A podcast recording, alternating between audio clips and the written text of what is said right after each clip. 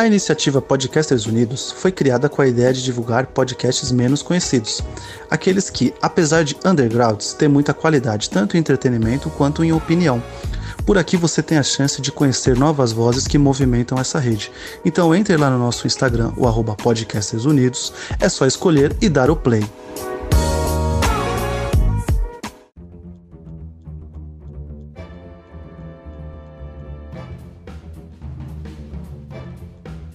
Botequeiros e botequeiras, tá começando mais um Põe na Conta. Hoje nós vamos continuar a tradição de falar durante todo outubro, quer dizer, a tradição de ser o terceiro episódio ainda, mas de falar sobre terror no mês de outubro por causa do Halloween.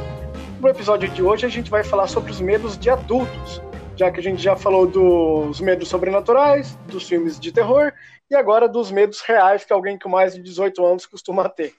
Meu nome é Gabriel Landa e o meu principal medo é quando vira a fatura do cartão. Meu nome é Natan e eu vivo o meu pior pesadelo. Teu nome no Serasa. Oi, eu sou a Antonielle, colocando mais um copo nessa conta que a gente já tá pagando, mesmo sem querer. E o meu maior medo de adulto é esquecer de descongelar a carne pro almoço outro dia, velho. Putz. É, esse é o medo válido. Esse é um medo muito válido. Que ir na vizinha, eu já tive que ir almoçar pipoca, entendeu? Porque você esquece e aí, tipo, é- você mora sozinho. Quem é que vai descongelar a carne pra você? Isso é muito um medo de adulto. Mas, mano, um adulto bem preparado, ele tem sempre um dezão guardado pra marmita em caso de emergência. Tá me tirando. Porra, tirando. porra, você tem que ter um plano, caralho. Que Às vezes a gente B. não tem. Às vezes acontece que a gente não tem. Tá É bom? É que eu comi você ainda é jovem, pizza a idade ainda vai te ensinar muita coisa. Ah, boa tarde. Não, eu hoje eu aprendi, eu passei dessas de esquecer de descongelar a, a carne, o que seja da mistura, assim, umas duas, três vezes só. E daí depois eu passei a ter muito controle sobre isso. É uma coisa que eu cuido agora. Eu lembro a minha mãe, hoje que eu tô morando com a minha mãe, eu moro no edícula no fundo da casa da minha mãe. Eu que lembro, olha, eu falo, mãe, a senhora já descongelou sua carne? Porque a senhora não tem noção que a senhora vai amanhã comer o quê? Eu faço isso. É muito engraçado quando a gente chama as nossas mães pra dar uma, um corretivo sobre vida adulta, né, cara? Você fala, ah, Sim, eu me tornei um adulto? e elas odeiam. É uma coisa tipo assim, ai menina, você acha que eu não sei? E aí ela esquece. Daí no outro dia tem que fazer o quê? Né? Vai comer a carne que eu que descongelei. Exatamente. É muito isso, sabe? Será muito que é o medo engraçado. de adulto dos nossos pais que a gente, enquanto filhos, vai corrigir eles um dia? Totalmente. Certeza, Nossa, com certeza. Isso a minha é- mãe, isso é Ainda bem que ela fato. já tá dormindo aqui, que não dá pra. Gente, a minha mãe, ela vive jogando na minha cara. Eu não sou velha, eu não tô esclerosada pra você ficar me corrigindo. Tadinha. Tomara que ela não ouça isso. É o maior medo deles que, que a gente os corrija quando eles estiverem velhos. Porque eu passo muito isso com os meus pais. Eles já Ah, são de idade. E eu acho que esse também é o medo de adulto deles. Ser corrigido pelos. Olha, isso que você trouxe é bem interessante, verdade. O medo de adulto do, dos nossos pais, né? Sim, Pois é. com certeza, porque ele acha que. Eles acham que eles sempre vão estar corretos e que eles não erram e que eles não podem ser corrigidos. Verdade. Que é o que vai acontecer com a gente quando a gente estiver velho. Mas aí, quem que vai corrigir? Porque, tipo assim, eu não sei vocês, eu não tenho na programação alguém pra me corrigir. A não ser, sei lá, o meu gato. É, mas até lá tudo pode mudar, né? Eu tenho uma filha, mas Ai. até, até lá. É. Entendi porque você tá fazendo esse reflitão. é, então Você já tá pensando na sua filha, é, tá certo. eu posso passar pela mesma situação e com certeza vou passar. Com certeza. Vai se É, preparando. esse é o meu terror de adulto, da meia idade já. Nossa, você tá muito adiantado, cara. Né, a gente tem que pensar lá na frente, cara. Não adianta. É, eu imagino que pra quem tem filho fica essa reflexão pesada, né? Exatamente. Esse negócio da, da fatura do cartão que o Landa falou é um negócio que é, também é bem real, né? Ih, alguém caiu. Então, nota É. caiu. Bom, eu, eu, Tá. eu, Continua. eu não tenho mais esse medo das faturas porque eu abdiquei dos meus cartões de créditos, eu não uso mais. Porque Nossa, eu quero ser você quando eu crescer. já me ferrei muito. Então, assim, se eu posso comprar, eu compro, se eu não posso, eu não compro. Compro quando dá, se eu tiver dinheiro, senão eu junto e compro. Então, é, acho que foi um. Eu me livrei desse terror. Esse foi um dos terrores que eu me livrei, o cartão de crédito. Menos um na TV. Você é a menina. É, Eu acho que principalmente. Você Hã? é a. Você é aquela menina que sobrevive no final do filme de assassino, né, cara? Sim, Você conseguiu nossa, vencer o vilão. É, quase. Digamos que ela quase morre, porque a gente tem outras dívidas. Né? Acho que o, a- eu acho que o terror da vida adulta é. O maior terror da vida adulta é o cartão de crédito, cara. Porque isso vira uma bola de neve sem fim e você literalmente se mata nela, né? Então. é, Perdão, eu É caí. então. Você tá bem? Machucou bem. Levantei já. Principalmente quando, principalmente quando você é, tem, tem, tem seu negócio, né? Tem seu, seu micro negócio, empresa, essas coisas. Acho que o cartão de crédito é um inimigo muito grande, porque ele te dá a falsa sensação de poder aquisitivo, quando na verdade no próximo mês você vai ter uma fatura gigantesca para pagar e muitas vezes seu faturamento não cobre. Então é arriscado demais. É, tanto que o, a galera que mexe com finanças realmente dizem, né? O crédito não é um dinheiro seu, ele é um crédito, é um dinheiro emprestado, vamos É, dizer assim. Então, se você fica achando que, que o crédito é um dinheiro seu, você pode acabar se ferrando muito. O dinheiro que é seu de verdade é o débito. O crédito é meio que um, um- uma negociação de, de, de crença, né? O cara acredita que você vai pagar e você está prometendo para ele que vai. Então, meio que fica nesse. Né? É como se fosse um bem bolado. Na né? verdade, débito- que ele tá que débito é um dinheiro seu, porque como É disse isso que eu ia falar. o meme, não é, é- chegou a sua vez só de usar o dinheiro, mas ele não é seu. A não ser que você seja. É uma ótima A não ser que você esteja o dono de algum grande meio de produção, o dinheiro não é nada seu. É Exatamente. isso aí. Ai, é tão triste. Ah, claro. Né? Olha lá, hein? Tô falando de, de terror e já estamos fazendo crítica política. Isso aí. Que também é um terror da vida adulta, né? É, não deixa de ser, cara. Olha, eu falei no começo Mas do é, eu- programa que eu vivo. Eu eu falei no começo do programa que eu vivo meu pior pesadelo, que é o. o- que, que eu tenho nome sujo no Serasa, né, mano? E aí eu acho que agora eu tô vivendo meus, meu outro pesadelo, que era o Bolsonaro presidente, tá ligado? É isso, era meu pesadelo de vida adulta, mano. Não tem. Você imaginou que Ah, esse um era. filme de terror assim, tão de repente? Nossa, meu Deus do céu. Devia ter um filme de terror que de repente do nada o cara vira assim, abre uma porta e aparece um boleto bem grande pendurado na porta do quarto, assim, tá ligado? Na parede do quarto. Mas, mano, Ai, eu tenho um nome sujo, ainda olha só, velho. Por causa do fiéis, mano. Na tentativa de ter um futuro, fudiu o meu futuro, tá ligado? Eu acho que assim. Nossa, isso é, É o pior tipo de. é, eu acho que é um terrível cenário, assim, pra você terminar de fuder a sua. Grana do Fiéis, cara, é uma conta. É uma conta que você vai ser a última coisa na sua vida que você vai tentar pagar, mano. Porque você vai pagar o resto da sua vida, basicamente. Tá ligado? É isso.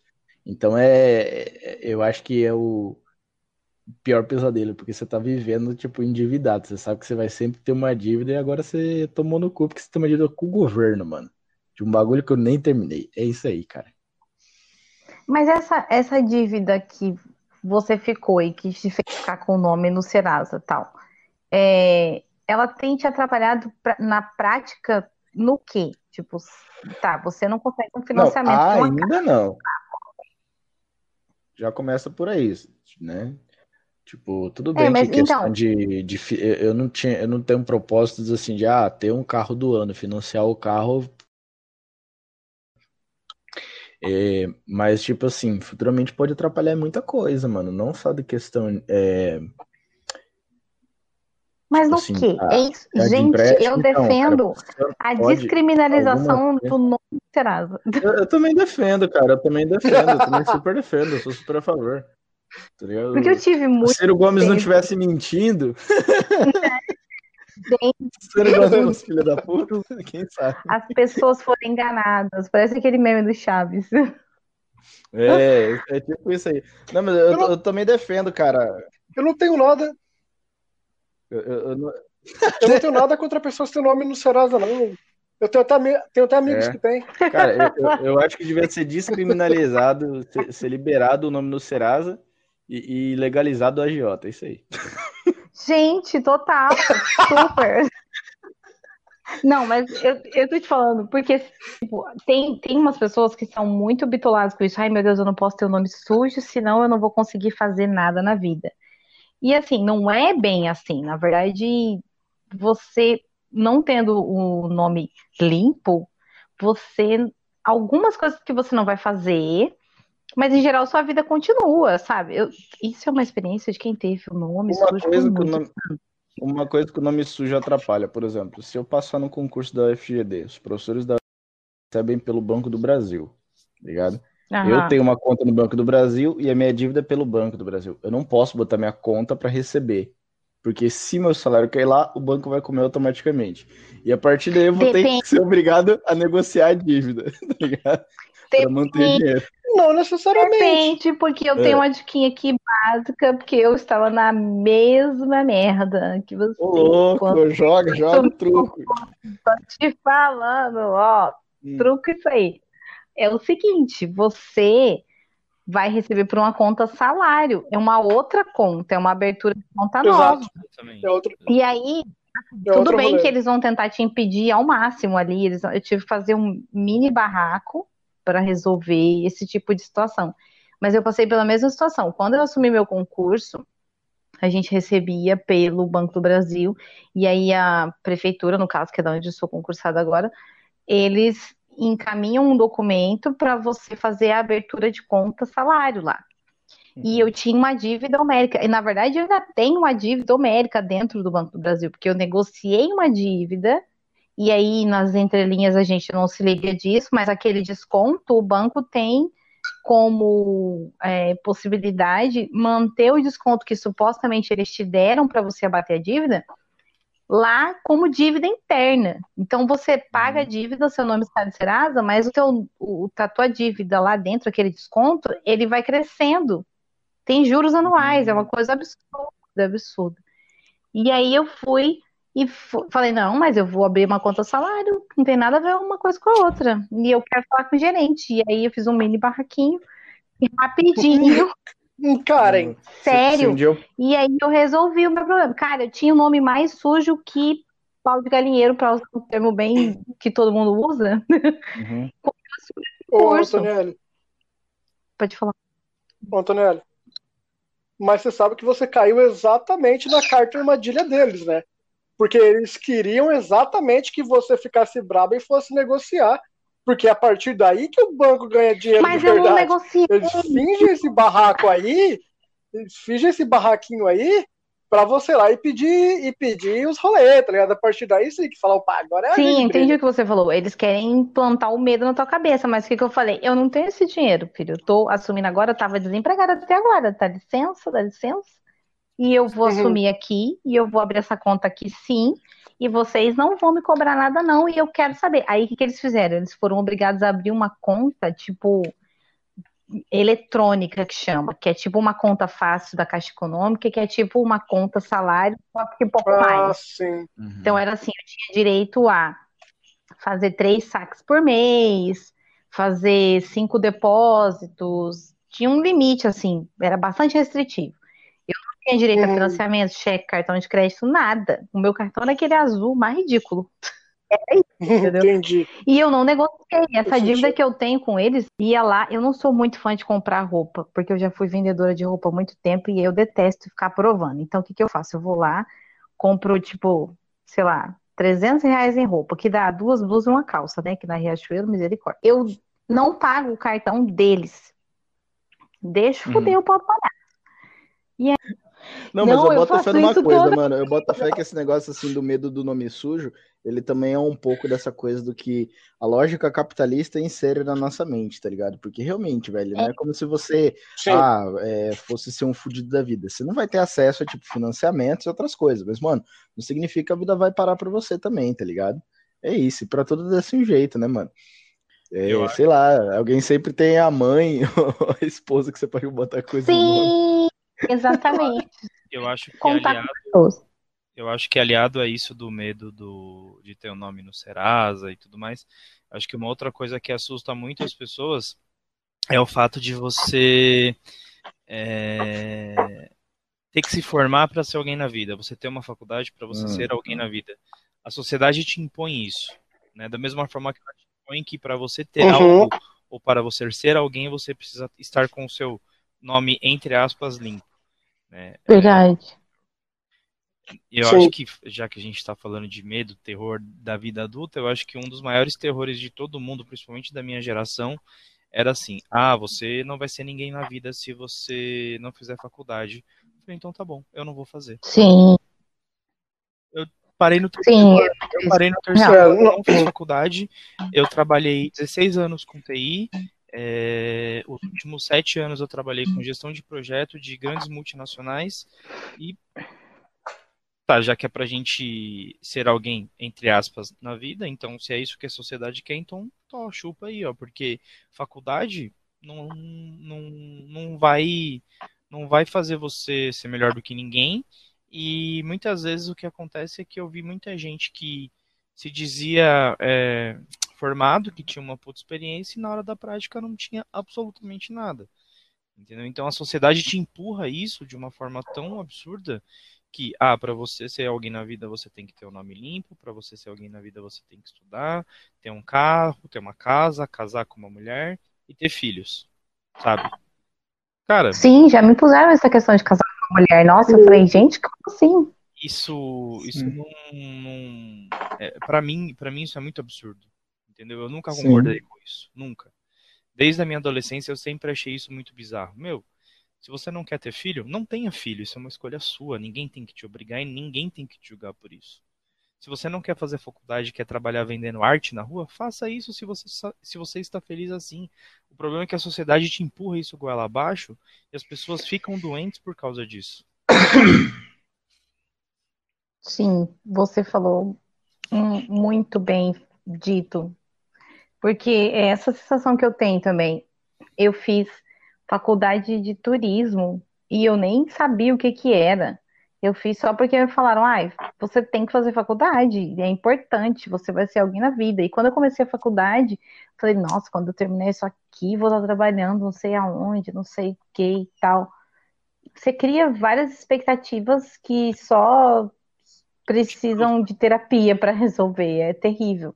É, porque no final você vai ficar frustrado por talvez não ter conseguido aquilo que a sociedade te impôs, sendo quando na verdade você não queria fazer aquilo. Você queria fazer outra coisa. Sim, Essa é a questão. A sociedade te impõe algo tão. Ela te pressiona tanto que depois você fica um adulto frustrado, sem expectativa, depressivo, e no final você pode até se matar por causa disso. Até porque além da Verdade. sociedade te exigir um Uhum. diploma, ela também obriga que você exerça aquela função do diploma. Óbvio, Porque, tipo, assim, o é, diploma, é, o diploma, ele, ele, ele, tipo assim, ele não serve só para você adquirir conhecimento. A faculdade não é levada só como um meio de você adquirir conhecimento. Por isso que eu fico puto, assim, sabe? Quando muitas vezes alguns professores dentro de sala de aula quer falar, assim, sobre é, é, o aluno ter que aprender como ele aprendeu há não sei quantos anos atrás, tá ligado? Tipo, mano, você viveu em outro tempo. Você é- é de uma outra era, você é de uma outra geração, saca? a sei lá, educação era de outra forma. A outra ca- educação era Uhum. de outra forma e você veio de uma classe social que pra época era outra pegada. É óbvio que Então, assim, tipo assim, tem, tem todo um, um- um paranauê cultural também, né? Só que, Sim. tipo assim, hoje em dia, o, o cara, ele às vezes quer falar da gente aprender certas coisas, quando na verdade você tem muitos alunos que estão tentando conseguir um diploma para simplesmente conseguir ser alguém na vida. E com esse diploma, esse diploma pode significar uma porta que vai abrir para a pessoa conseguir um trampo, tá ligado? Exercer um trampo com maestria, porque magicamente, é, né? entre aspas, magicamente, né? Porque em comparação a muita coisa que a pessoa vive, sabe? Mano, o diploma ele abre portas, querendo ou não. Tipo, porra, o diploma de química, mano. Velho, é, é, é só se você não quiser exercer qualquer função na área para de repente você ficar sem trampo. Assim. Não tô dizendo que é magicamente você consegue um trampo assim na área de química, né? Mas as possibilidades são muitas, entende? É, é qualquer curso de licenciatura também a possibilidade é muito. E é. aí a sociedade cobra isso e aí, tipo, se você não exerce, você se fode, né, mano? É, fazendo um adendo ao que eu tava falando só, é, de repente as pessoas vão ouvir e falar assim, ah, mas ele está falando de tudo. Não, eu não estou englobando tudo o que a gente fala de faculdade, mas um curso de medicina, medicina veterinária, cursos de, de relacionados à área da saúde, realmente você precisa sim fazer uma faculdade, porque é algo que você precisa ter realmente um, um mínimo de contato e experiência. Mas é, na grande maioria você pode trabalhar com o que você quiser, cara.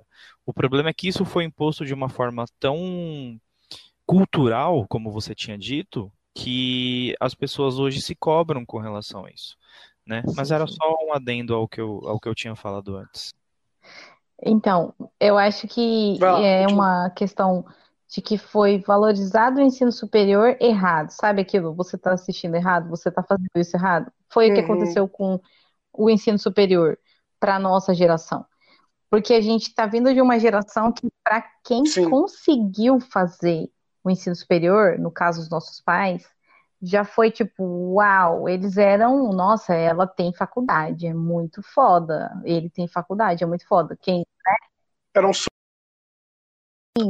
dos nossos pais conseguiu fazer faculdade, isso era uma coisa surreal, porque realmente era surreal naquela época você conseguir chegar na faculdade, terminar a faculdade e ainda ser contratado na profissão pela qual você escolheu, estudou, etc.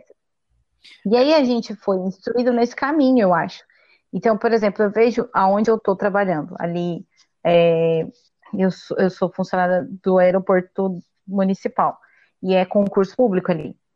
E tem 500 caras, mulheres, pessoas que são formadas em direito. E essas pessoas se formaram pensando, tipo, ai, ah, vou, vou fazer concurso para delegado, você não sei o que, sabe? E aí, tipo, fez um monte de coisa, estudou pra caramba e tal. E aí ficou meio frustrado, porque ficou no concurso municipal, onde tem gente que não tem faculdade nenhuma, e tem gente que tem faculdade de nada, que é tipo, como eu considero, entendeu? Porque eu não estou trabalhando numa profissão que tem relação 100% com o meu ensino superior. Eu fiz a faculdade e aí tá lá, tá contabilizando no meu salário. Cara, mas por exemplo, isso que você comentou, eu acho muito verdadeiro, porque por exemplo, é algo que eu nunca passei, porque as graduações que eu cursei foi publicidade, jornalismo e comecei história. Era tudo área que sempre deixou, deixaram claro que o sucesso financeiro uhum. não era lá aquelas coisas, tá ligado? Que você não ia ser uma. Não eram profissões que você Pobre, vai ter um grande né? retorno financeiro. Mas a galera que eu conheço, por exemplo, é, não, não, exatamente pobre, mas vamos dizer, uma classe média Uber. baixa, pelo menos. Algo tipo, uhum. no, no, máximo, no máximo. é, Uber. Exatamente. No máximo você vai pegar um, um, classe média média, tá ligado? Mas o pessoal do direito que eu conheço, que não conseguiu emprego, a galera tá Sim. tá frustradaça, tá ligado? Porque eles venderam para eles. E eu conheço também pessoas que começaram engenharia e terminaram. Que assim, quer dizer, não terminaram, mas ou largaram, ou até concluíram e, e pararam, elas são frustradas, porque venderam para eles um peixe que não existia, tá ligado? Você vai formar em direito, em engenharia, você vai sair daqui a ricaço. Você vai ter um salário inicial de 20 mil reais. E a galera tá com quase. É, foi o que aconteceu comigo. Eu é, fiquei frustrado comigo também. no terceiro ano. Eu, eu, eu para você ter noção, eu, eu fazia estágio aqui na prefeitura de São Paulo e eu trabalhava na época que era a telefônica. Então, assim, eu tinha dois empregos. Eu trabalhava das seis a uma da tarde é, e depois eu fazia estágio e conciliando isso com a faculdade. Só que assim, chegou um ponto que eu fiquei frustrado, é, cansado mentalmente e, cara, eu espanei. Eu simplesmente falei, eu não vou mais fazer faculdade entendeu? E depois Eu fiquei tão, eu fiquei tão bolado com isso que depois eu tentei duas vezes, é, depois de acho que uns quatro, cinco anos mais ou menos, eu tentei fazer duas faculdades. Eu comecei, fiz o primeiro semestre e parei. Aí no ano seguinte, de novo, eu comecei, fiz o primeiro semestre e parei porque eu não tinha mais ânimo para fazer. Eu falei, cara, eu não vou mais me frustrar é, tentando fazer algo que não me agrada, entendeu? Eu vou continuar na minha profissão até quando eu conseguir ou até quando eu quiser. E foi o que aconteceu ano passado. Eu fiquei na minha profissão durante 16 anos e ano passado eu larguei a minha profissão porque eu quis e me aventurei numa área totalmente nova, entendeu? Então, assim, eu cansei de me frustrar e de, de, de perder meu tempo com uma coisa que eu vi que não, não ia ser para mim, que eu não ia conseguir fazer porque eu não gostava. Teve uma grande diferença, porque a geração anterior, ou é, é, vai ser geração anterior, quem tinha graduação era um super diferencial. A nossa, a nossa, a nossa geração já não é mais um grande diferencial. Nada garante que você vai ter um bom emprego porque você se formou, tá ligado? Até porque hoje em dia qualquer um consegue abrir a própria universidade então, forma muita gente. E como a gente já comentou em outro episódio, às vezes formações péssimas, né? Então, Ué, na, é não é nada garantido. de pessoas que se formam e não exercem a profissão. Sim. É gigantesco o número. Uhum. E eu conheço diversas Eu- pessoas que se formaram e não exercem a profissão e hoje trabalham com outras coisas totalmente aleatórias que não tem nenhuma relação com aquilo que a pessoa se formou. Sim, eu conheço pessoas da área do direito. É, tem uma amiga minha que ela é advogada pleníssima, é, sabe, tem escritório próprio. Nossa, fantástico o trabalho dela. E aí um dia ela falou assim, eu quero fazer gastronomia e eu vou trabalhar com isso daqui, eu vou. E aí ela tá mexendo com isso aí também. Eu acho que também tem essa questão de é, eu não sei, eu eu tenho percebido isso muito agora também por causa da pandemia, talvez. De que a gente não é só uma coisa, a gente não é só o, né, o Uhum. jornalista, ou turismólogo, ou químico, ou quase engenheiro. A gente tem tanta coisa que a gente pode fazer, e a nossa geração talvez é que percebeu mais isso. A gente pode fazer várias coisas ao longo Uhum. Aquilo em que você estudou tecnicamente na faculdade para ser. Lógico, você não vai sair por aí fazendo loucuras e falando merda. Você vai procurar uma capacitação. Tipo, eu gosto de outras áreas. Eu tenho me encontrado muito como, como professional organizer, tudo bom? E eu acho isso fantástico, é uma coisa que eu tenho achado legal. E tem pessoas que têm achado outras coisas para fazer nesse sentido, igual eu falei da minha amiga que é advogada e entrou na, na gastronomia. A gente não pode se limitar, e, e isso também muda muito o cenário. Eu É, até eu acho- concordo. Eu até concordo, assim, que E você fala outra? que, pô, legal que as pessoas estão achando outras coisas pra fazer. A gente pode ser tudo. Não, a gente pode ser quase tudo, cara. Porque tem gente que é coach, mano. Ai, não fala isso. Ai, meu Deus do céu. Tá ligado? Tá ligado? Se for cancelado, gente- você não reclama. Não, não, não, não. Pera aí. Agora, agora eu quero me. Agora eu quero. a- a- agora eu quero aqui Não, me É, quem, justificar. quem- quem é fã do. Não, aguenta aí, aguenta aí. Não, Meu aguenta aí, Deus. aguenta aí, aguenta aí. Quem, quem, for, quem for fã de coach, pode cancelar a gente, não, Obrigado, não vai né? fazer Obrigado. falta, não. Mas existe. Ah, Não. um podcast aqui que fala sobre coach. Aí ele falou, quando começou a parte de coach, eu já parei de ouvir.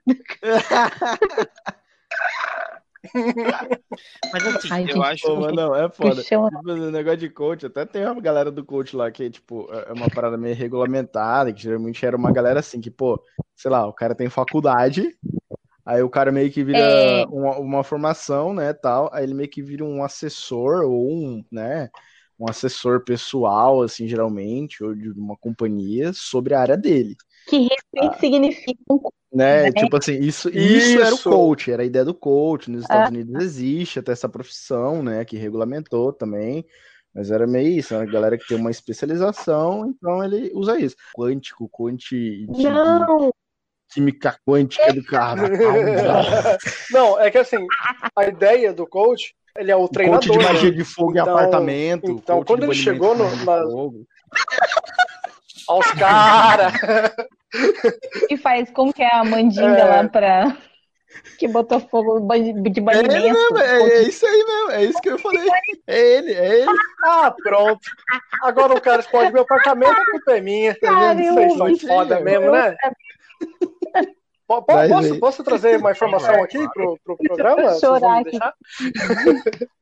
Inicialmente, né, tipo, lá nos primórdios, a ideia do coach, ele vem do, ele era basicamente o, tre- o treinador de treinador de esportivo da galera, né?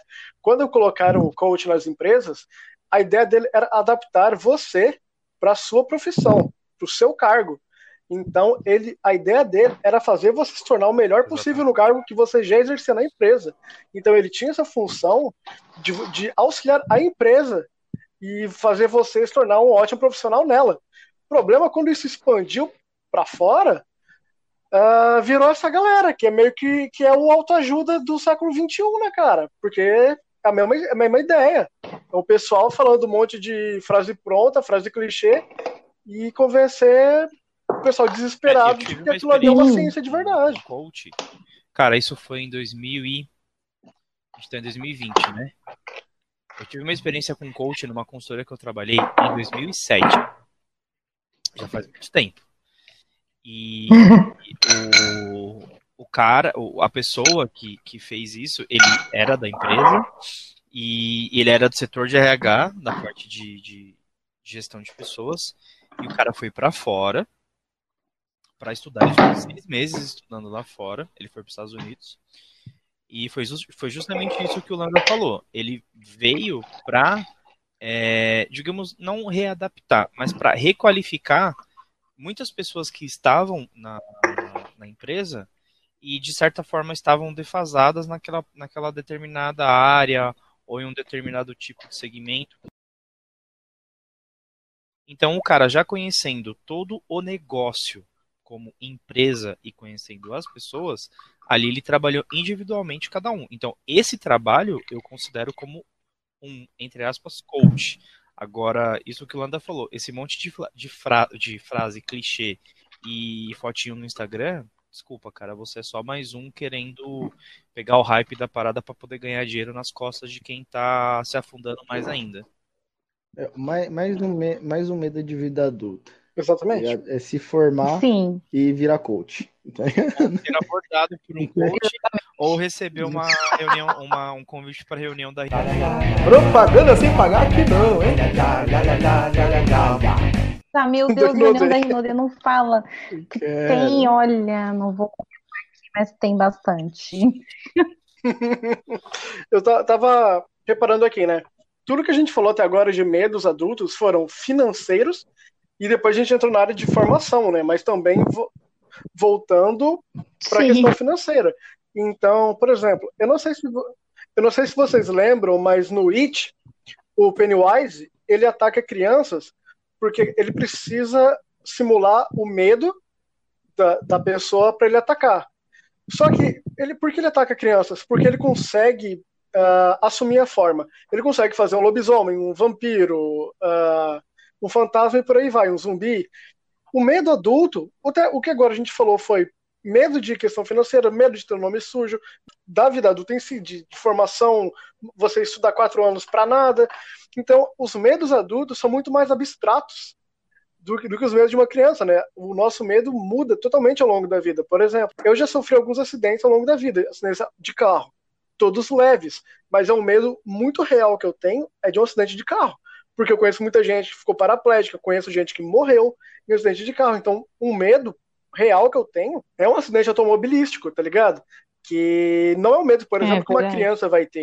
Eu Uhum. tenho amigos que já morreram.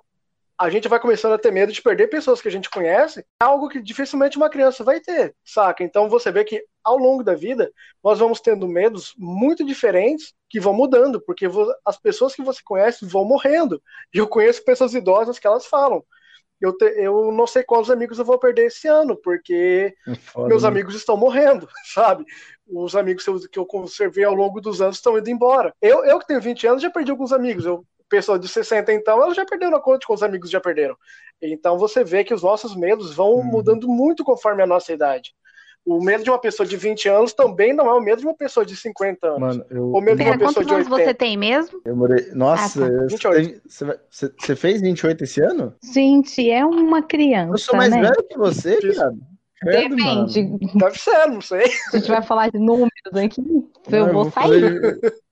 A Mas idade você nunca levou um choque de alguém chamar de velho? Você perceber que você tava, tipo, porra, Não. olha a minha idade, mano. Eu acho que não é que você tenha problema com isso, mas é depois de você ter aquele medo de adulto de por você ser o mais velho da roda, às vezes você vai ter que ser o responsável por falar alguma coisa que faça mais que os outros, ou você vai ter que carregar todo mundo no carro porque tá todo mundo muito louco, sabe? Esse tipo de eu sou o mais velho da roda, esse tipo de medo de adulto Então. mais velho. Isso acontece. Assim, às vezes, por exemplo, ah, já, já teve vezes de eu sair com os meus amigos e eu ver que todo mundo tá bebendo, eu falava, bom, como eu sou o mais velho, como eu sou o mais velho. É, não, tá isso faz muito sentido o que você falou, faz muito, total sentido. Ah, Eu acho que. É um medo que pensa depois. Então, mas eu acho que talvez é um medo que te faz pensar melhor nas suas atitudes e te torna, Uhum. te torna mais responsável, né? É, acho que pelo fato também, depois de eu ter tido minha filha, minha filha já vai fazer sete anos, eu tive ela com, com 29, é, então assim, é- é uma sucessão de fatos que com o tempo você vai você vai parando para olhar, mas acho que problema com a idade com relação a, a tempo, né? Não, eu não tenho esse problema. Mas acho que você olha com mais. é, como eu posso falar? Você olha com mais afinco para algumas coisas e você para e pensa, às vezes, muito mais antes de fazer. Então, acho que essa coisa da idade é bom por esse lado.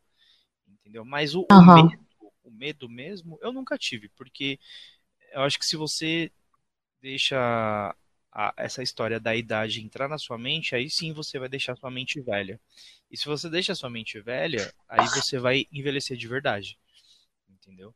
Então eu acho que assim, beleza, Sim, o corpo vai envelhecer, você vai Já diz. é, sofrer os efeitos do tempo, mas eu acho que por mais que você sofra esses efeitos, acho que é sempre importante você manter sua mente como uma mente de uma criança, digamos assim, que você está sempre ligado, feliz, alegre, buscando sempre fazer o seu melhor, para não deixar realmente o fato idade chegar em você, porque se chegou, aí, meu amigo, encosta que fudeu. Mano, mas eu, eu- eu tive um choque, assim, que eu me senti muito velho.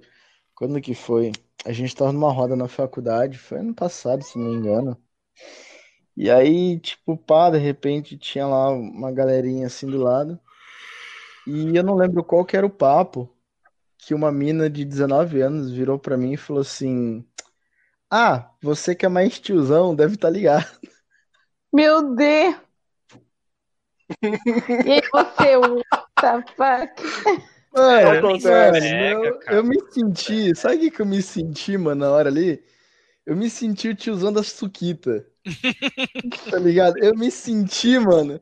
Cara, eu me senti assim. Eu, eu senti é, aquele suéter. Eu, eu senti aquele Uh, Didi suéter assim, se amarrando ao redor do meu pescoço. Aquela, aquela blusa é polo rosa colada, enfiada por dentro do shortinho jeans, tá ligado? Segura. Meu Deus. É, mas eu acho que assim, Mano, foi muito foda. eu tenho, por outro lado, eu tenho um espírito de velho dentro de mim, acho que desde que eu nasci.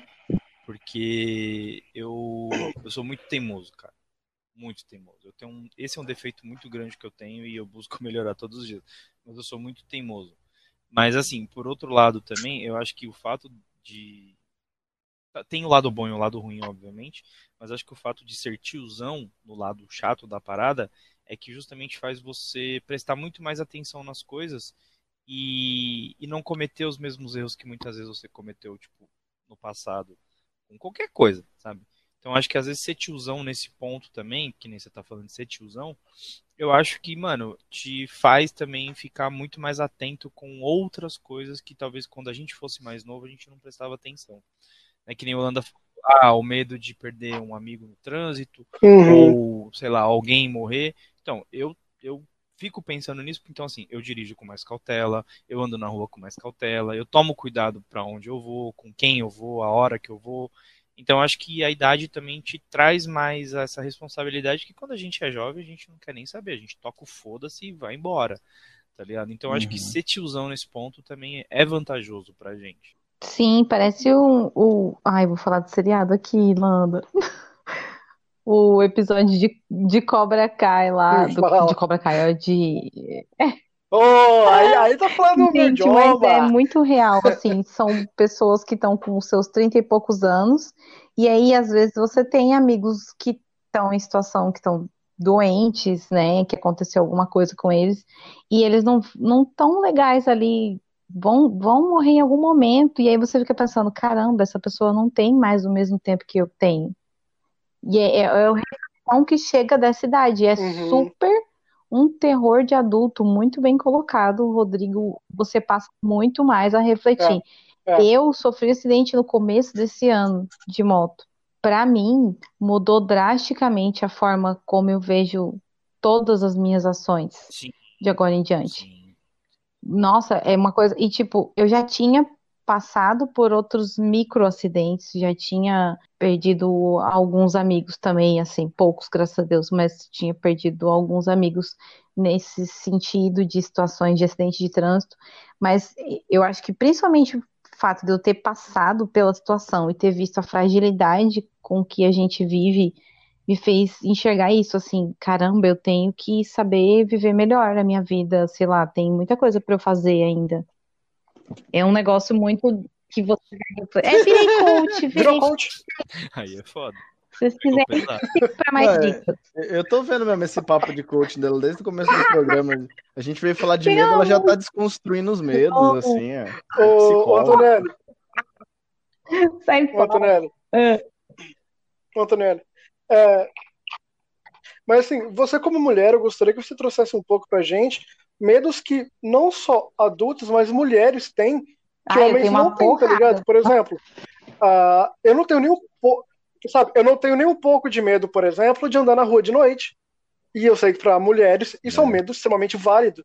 É um perigo real você Cara, andar numa rua sozinha, sabe? Eu queria que você trouxesse um Sabia? pouco esses medos. mesmo que você esteja de carro, mesmo que você esteja num Foi? veículo, esse medo de estar sozinha é recorrente. Eu posso estar de carro, eu posso estar de moto, eu posso estar a pé, eu Uhum. posso estar dentro do ônibus. O fato de estar sozinha e já ter escurecido, para a mulher, faz toda uma diferença. Nossa, 100%. mas, nossa, é absurdo. Não. Eu, Uhum. Sério. eu, eu, às vezes, eu sinto isso. Saca? De, de, de pensar que rua Aham. sozinha e acontecer alguma coisa. Sim, mas é um medo muito, muito válido, porque assim, por mais que, por exemplo, eu faço Muay Thai, eu me sinto muito, muito mais segura de reagir para alguma coisa, entendeu? A ideia já até era essa quando eu também comecei. Mas assim, você ainda fica naquela, tomara que eu não tenha que fazer nada, Exatamente. você entendeu? É, exatamente. Porque, sei lá, Uhum. e se, e se o cara tiver armado? E se vierem dois? E você sempre pensa que você vai ser abordado por um homem. A gente nunca pensa que vai ser abordado por, sei lá, um casal, um idoso, não sei, qualquer coisa mais, mais assim. Uma, uma, É, uma mulher sei lá, assaltando, Chapolin né? Colorado no disco voador. Não, a gente pensa, vai vir um cara e ele vai tentar fazer alguma coisa. E o medo não Uhum. é só o medo de você ser abordada pelo cara e ele te levar as tuas coisas, é você ser estuprada, entendeu? Sim, E ainda mais, assim, sim. eu sou metida a usar a roupa que eu quero e foda-se. Então, uma roupa mais curta, e aí você fica, por mais que você seja feminista, revolucionária, empoderada, o caralho, se você tá muito tarde da noite com uma roupa mais curta, você pensa nisso, sabe? Não vai influenciar em você ter se vestido, mas vai influenciar em pensar lá no fundo, você Uhum. passa pela tua cabeça, é uma merda isso. Eu não queria ter isso, mas acontece, Uhum. e é um medo da mulher adulta, recorrente. A gente tem medo de, tipo, sei lá, ficar na mesma sala que, sei lá, o seu chefe. A partir do momento que você nasceu mulher, o medo é recorrente. Esse É eu isso. presenciei uma cena é, na minha frente. eu fui abastecer o carro. Cara, isso era durante o dia, era a hora do almoço, meio-dia. É, eu fui abastecer o carro e eu sempre, eu sempre abasteço em dois ou três postos assim que eu costumo abastecer. E tem um desses postos que trabalham, acho que umas duas ou três moças. E o carro da frente parou e começou a conversar com uma das meninas que era frentista e de repente eu vi que o cara, o cara não abasteceu, saiu e eu vi que a menina começou a chorar. Hum, achei estranho. É, então, achei estranho. Hum. Aí, Nossa. beleza, eu encostei o carro, aí ela veio me atender chorando. Aí eu pedi o, o que eu precisava, né, abastecer o carro e tudo mais. Aí ela pegou a chave, deu a volta.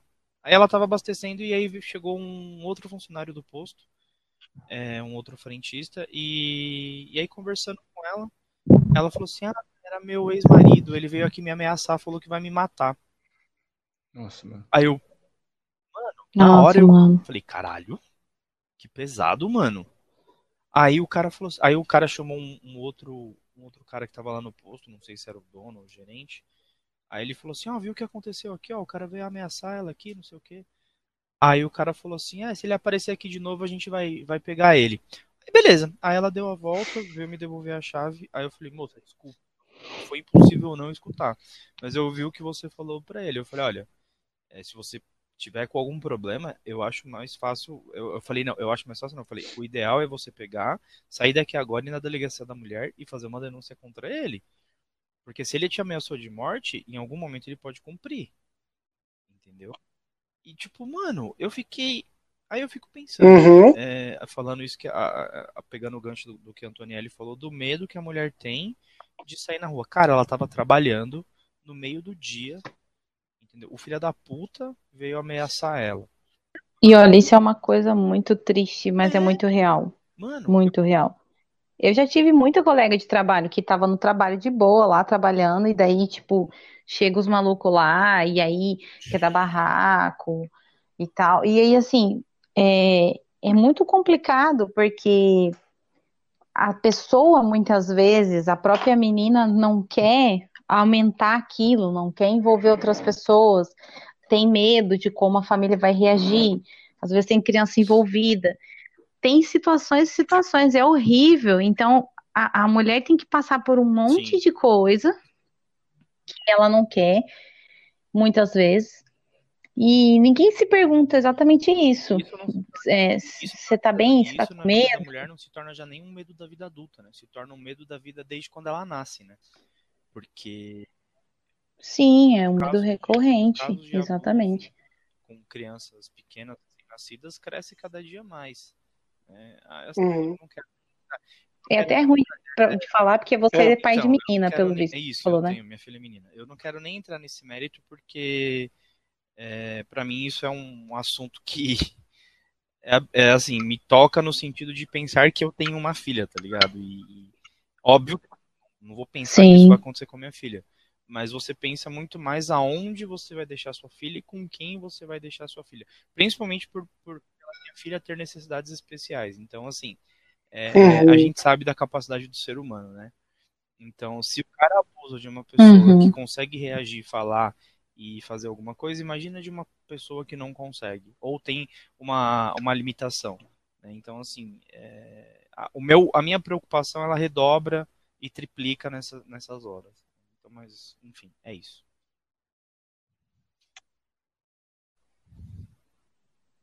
Triste, mas é verdade. É, é bem é, isso é mesmo, assim. Complicado. Eu não gosto. E é, é, é um assunto pesadão, assim. Mas olha, eu, eu acho assim, tem.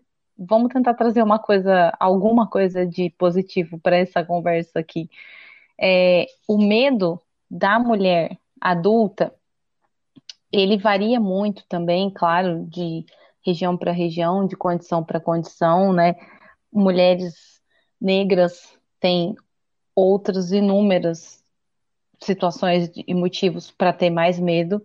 É, eu, como mulher branca, não posso falar no lugar delas, mas a gente sabe que é, que é bem mais complexo essa relação.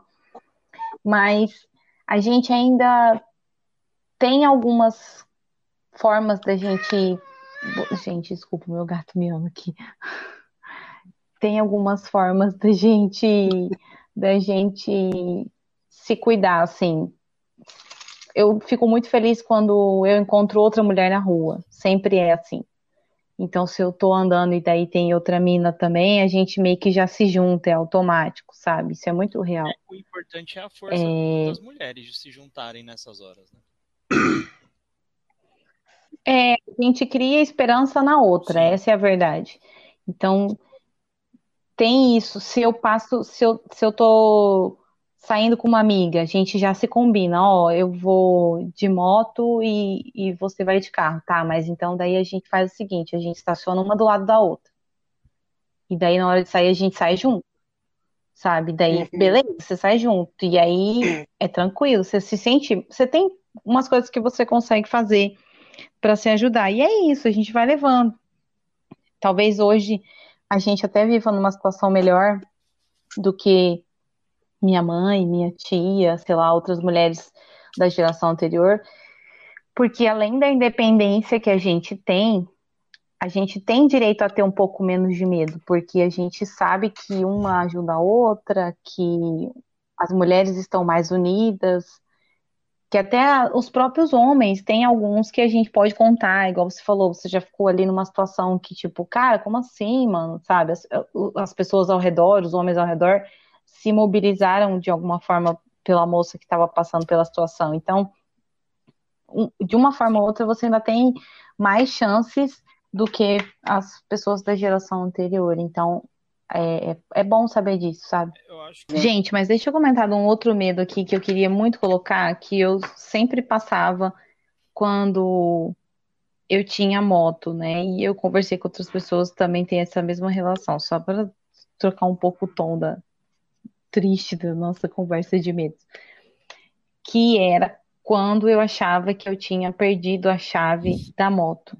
Nossa, eu já tive, já gelei assim de parar e falar, é. caralho, meu Deus, eu perdi meu veículo, cara. E aí, não, a chave tava, sei lá, na bolsa lá no fundo, umas coisas bizarras, ou amarrada no próprio capacete, eu tava tão estressada que eu não tinha visto que tava amarrada no capacete com a chave do carro, mas a ideia é a uhum. mesma, né? Que você fala, puta merda, vai ser daquele desespero. Ou comigo acontece de eu não lembrar onde eu deixei o carro, ou, ou confundir. Mano, deixa eu contar pra vocês. Uma vez eu realmente esqueci onde Ai, tinha o carro. Eu não achei. Ah. A sorte que é em Dourados, é uma cidade pequena. Eu tive que ir andando rua por rua até eu achar o carro. Gente, isso é terrível. Até eu decorar a placa da minha moto no começo, era muito ridículo, porque a minha moto era uma Titan preta. E tem só 150 mil Titãs pretas. Então eu ficava tipo, caralho, essa é a minha. Não, não é, meu Deus. Aí eu botei uma fitinha vermelha, sem brincadeira, no guidão da minha moto para passar a identificar ela, até eu decorar a porra da placa. Porque eu falava, gente, roubaram a minha moto. Eu tinha estacionado aqui, tenho certeza. E não, eu tava tipo a três quadros do lugar. Bem, vamos ficando por aqui, porque o assunto rendeu muito mais do que eu imaginei. Provavelmente na próxima semana nós vamos continuar esse assunto, porque eu, eu mesmo tô com um monte de medo na cabeça que não cheguei nem é perto de dizer. Pelo jeito adulto tem muitos medos. E falando em medos, a minha dica cultural vai ser o Instagram, arroba Dito Cujo, que é um Instagram para conscientizar os homens muito de lavarem o tênis. Sabe? É um Instagram, é muito legal, tem artes maravilhosas, muito bonitas, muito sobre a importância dos homens lavarem o pênis, porque milhares, sim, milhares de brasileiros perdem o pênis todo ano por não lavarem ou higienizarem errado. Então é uma, uma página muito legal. Sigam e compartilhem ela, porque é válido. porque perder o pênis é um medo de todo homem. Então, assim, ajuda, não, cara. Vale, lava direito. Vale lembrar. Sabe? Lava ele não, direitinho, vale seguinte, faz a sua parte para não ficar é, podre. É do movimento do Novembro Azul, né? Novembro Azul? É. Novembro Azul dedada no cu, é. Aí, é, essa página desse movimento, Novembro Azul. né, ela é filiada. Então é uma página super séria mesmo, cara. Verdade, ela é sobre conscientização de higiene. É, Sim, é bem séria. Higiene peniana, né? Porque, tipo, você vê. É, é, se fala muito, às vezes, de higiene feminina, né? Só que dá-se pouca importância pra higiene masculina também, tá ligado? A gente tem um, um conceito assim que muitas vezes, mano, é bem Sim. bosta. E quando falou da pesquisa, eu fui ver, porque, né, tipo assim, de onde era a pesquisa? Você pode achar que às vezes é, é com relação a pessoas que não têm acesso à higiene, não sei o quê. Mano, obviamente, quando a pessoa não tem acesso à higiene, uma pessoa né, que vive na miséria, esse tipo de coisa pode acontecer muito mais. Só que os casos não acontecem com esse tipo de pessoas. Existem muitos casos que acontecem com pessoas, entendeu? Tanto de, de classe baixa, classe média, classe média, que tem acesso à higiene, que tem acesso à água, sabão, entendeu? Então, é uma coisa muito mais ampla, mano. É uma coisa bizarra de você pensar, tá ligado? Uhum. Que tem gente que perde o pinto porque o cara não lava direito, mano. É Uhum. bizarro, mas existe. Eu conheço gente que já, te- que, que já tomou uma bronca do médico Óbvio. porque tá com uma infecção no pênis, porque ele não lavava. E o médico falou, cara, ou você começa a lavar né, isso mano? aí, ou em algum momento a gente vai ter que amputar. Sabe? Então, porque ele tá com uma infecção braba, por- simplesmente por falta de higiene. Mas é aquele Isso negócio, né? O homem é tão babaca que acha que não precisa nem lavar o próprio, o Gente, próprio é umas corpo, coisas né, absurdas. Então vamos, vamos é uma- conscientizar, sigam essa página que ela é muito bacana, de verdade.